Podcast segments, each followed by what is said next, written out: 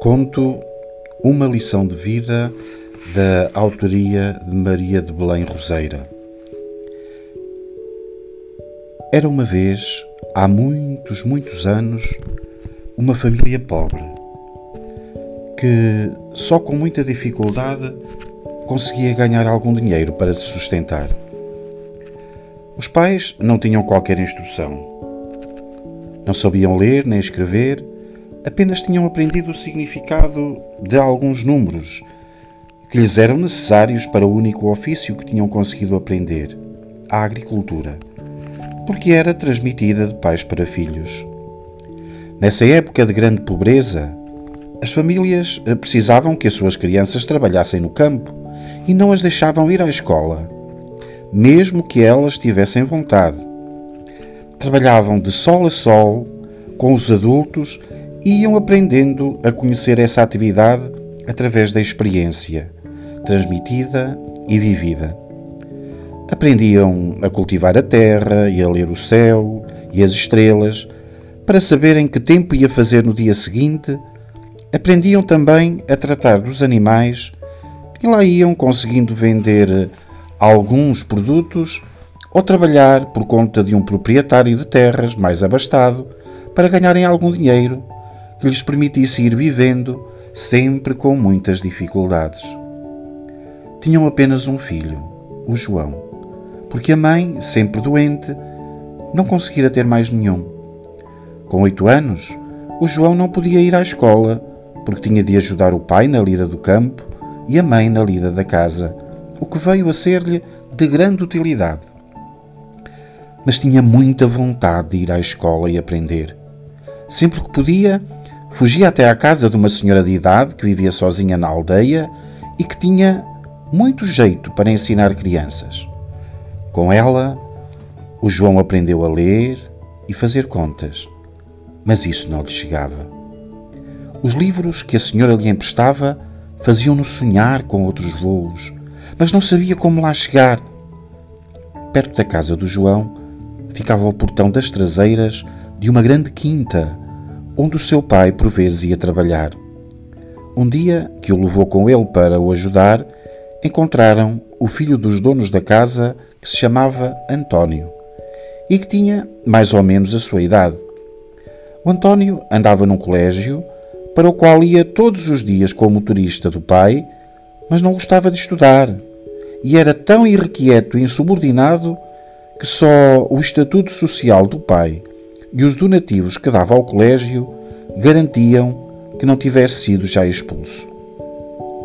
No dia de chuva e vento muito forte, em que não se via um palmo à frente do nariz, o pai do António foi mais uma vez chamado ao gabinete do diretor do colégio para lhe fazerem queixa do filho muito transtornado e zangado com o António, e já dentro da quinta atropelou o João, que levava às costas um enorme fardo de erva para alimentar os animais, pelo que só se lhe viam as pernas. Alarmado com o que tinha causado, levou de imediato ao hospital João, que felizmente não tinha mais do que uma perna e um braço partidos. Achou o pai do António que, tendo sido o responsável pelo acidente e sabendo das suas pobres condições de vida, devia ajudar o João. Assim, levou-o lá para casa, para um quarto reservado aos empregados, onde podia recuperar dos seus ferimentos. Para o entreter, emprestou-lhe uns livros do filho. E qual não foi o seu espanto quando se apercebeu da avidez com que ele os lia? O António tinha explicações em casa para ver se conseguia subir as notas, mas sem nenhum sucesso. O João perguntou se podia assistir e o pai do António, sabendo do seu interesse em aprender sempre mais, consentiu. Depressa, a explicadora se apercebeu da inteligência e da força de vontade do João, e depressa também o João absorveu tudo o que podia. A saúde é que não ia tão bem. Sobretudo a perna, que demorava a recuperar a força que tinha. Isso era-lhe vital para poder ajudar os pais, pois eh, limitava-o muito fisicamente. O pai do António conhecedor, pela explicadora da esperteza do João, achou que devia arranjar forma de garantir que ele fosse para a escola pública para aprender as coisas de forma mais estruturada. E assim foi. O desempenho do João foi tão bom que a professora achou que ele devia continuar a estudar. Entretanto, o pai do António adoeceu, acabando por morrer. E a mãe achou que não tinha mais de ajudar o João e nunca mais o deixou entrar lá em casa. Valeu a este a bolsa de estudo que a escola pública lhe conseguiu arranjar e tirou bom proveito dela. À medida que foi progredindo nos estudos, começou a dar também explicações para poder ajudar os pais e assim conseguir tirar um curso de engenharia. Conseguiu poupar quase tudo o que ganhava porque tinha aprendido a cozinhar, a tratar da roupa e a arrumar o quarto. As suas qualidades eram tão cativantes que depressa arranjou trabalho e, na empresa, foi progredindo rapidamente, porque a sua inteligência, alegria, disponibilidade e vontade permanente de se aperfeiçoar faziam dele um trabalhador exemplar. Entretanto, António, depois da morte do pai, ainda ficou mais desleixado nos estudos. A mãe, pessoa com autoridade apenas para o que não era preciso, só ligava às aparências e achava que o dinheiro era suficiente para tudo ter e tudo se comprar. Só que nem tudo se compra e o dinheiro também se acaba. E foi o que lhes aconteceu. Festas e mais festas, viagens e mais viagens, o dinheiro do pai acabou.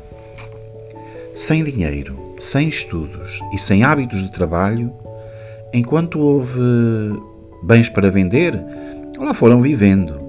Mas quando estes se acabaram, nem uma casa pobre como a dos pais do João podiam ter. Estes, os pais de João, entretanto, com a ajuda do filho, puderam ter uma velhice descansada. O António, que tinha tido todas as oportunidades na vida, mas nenhuma cabeça para as aproveitar, acabou mal, precocemente envelhecido, com hábitos alcoólicos e sem saber fazer nada, porque nunca tinha aprendido nem querido aprender, e revoltou-se contra o mundo, em vez de se revoltar contra ele próprio. Teve a sorte de ir parar a uma instituição social, mesmo sem poder pagar a mensalidade. Aí acabou os seus dias porque houve alguém que o ajudou, sem nunca ter dito quem era, para que o António não tivesse de lhe agradecer. Esse alguém foi o João que sabia bem o que era ter dificuldades, querer e não poder.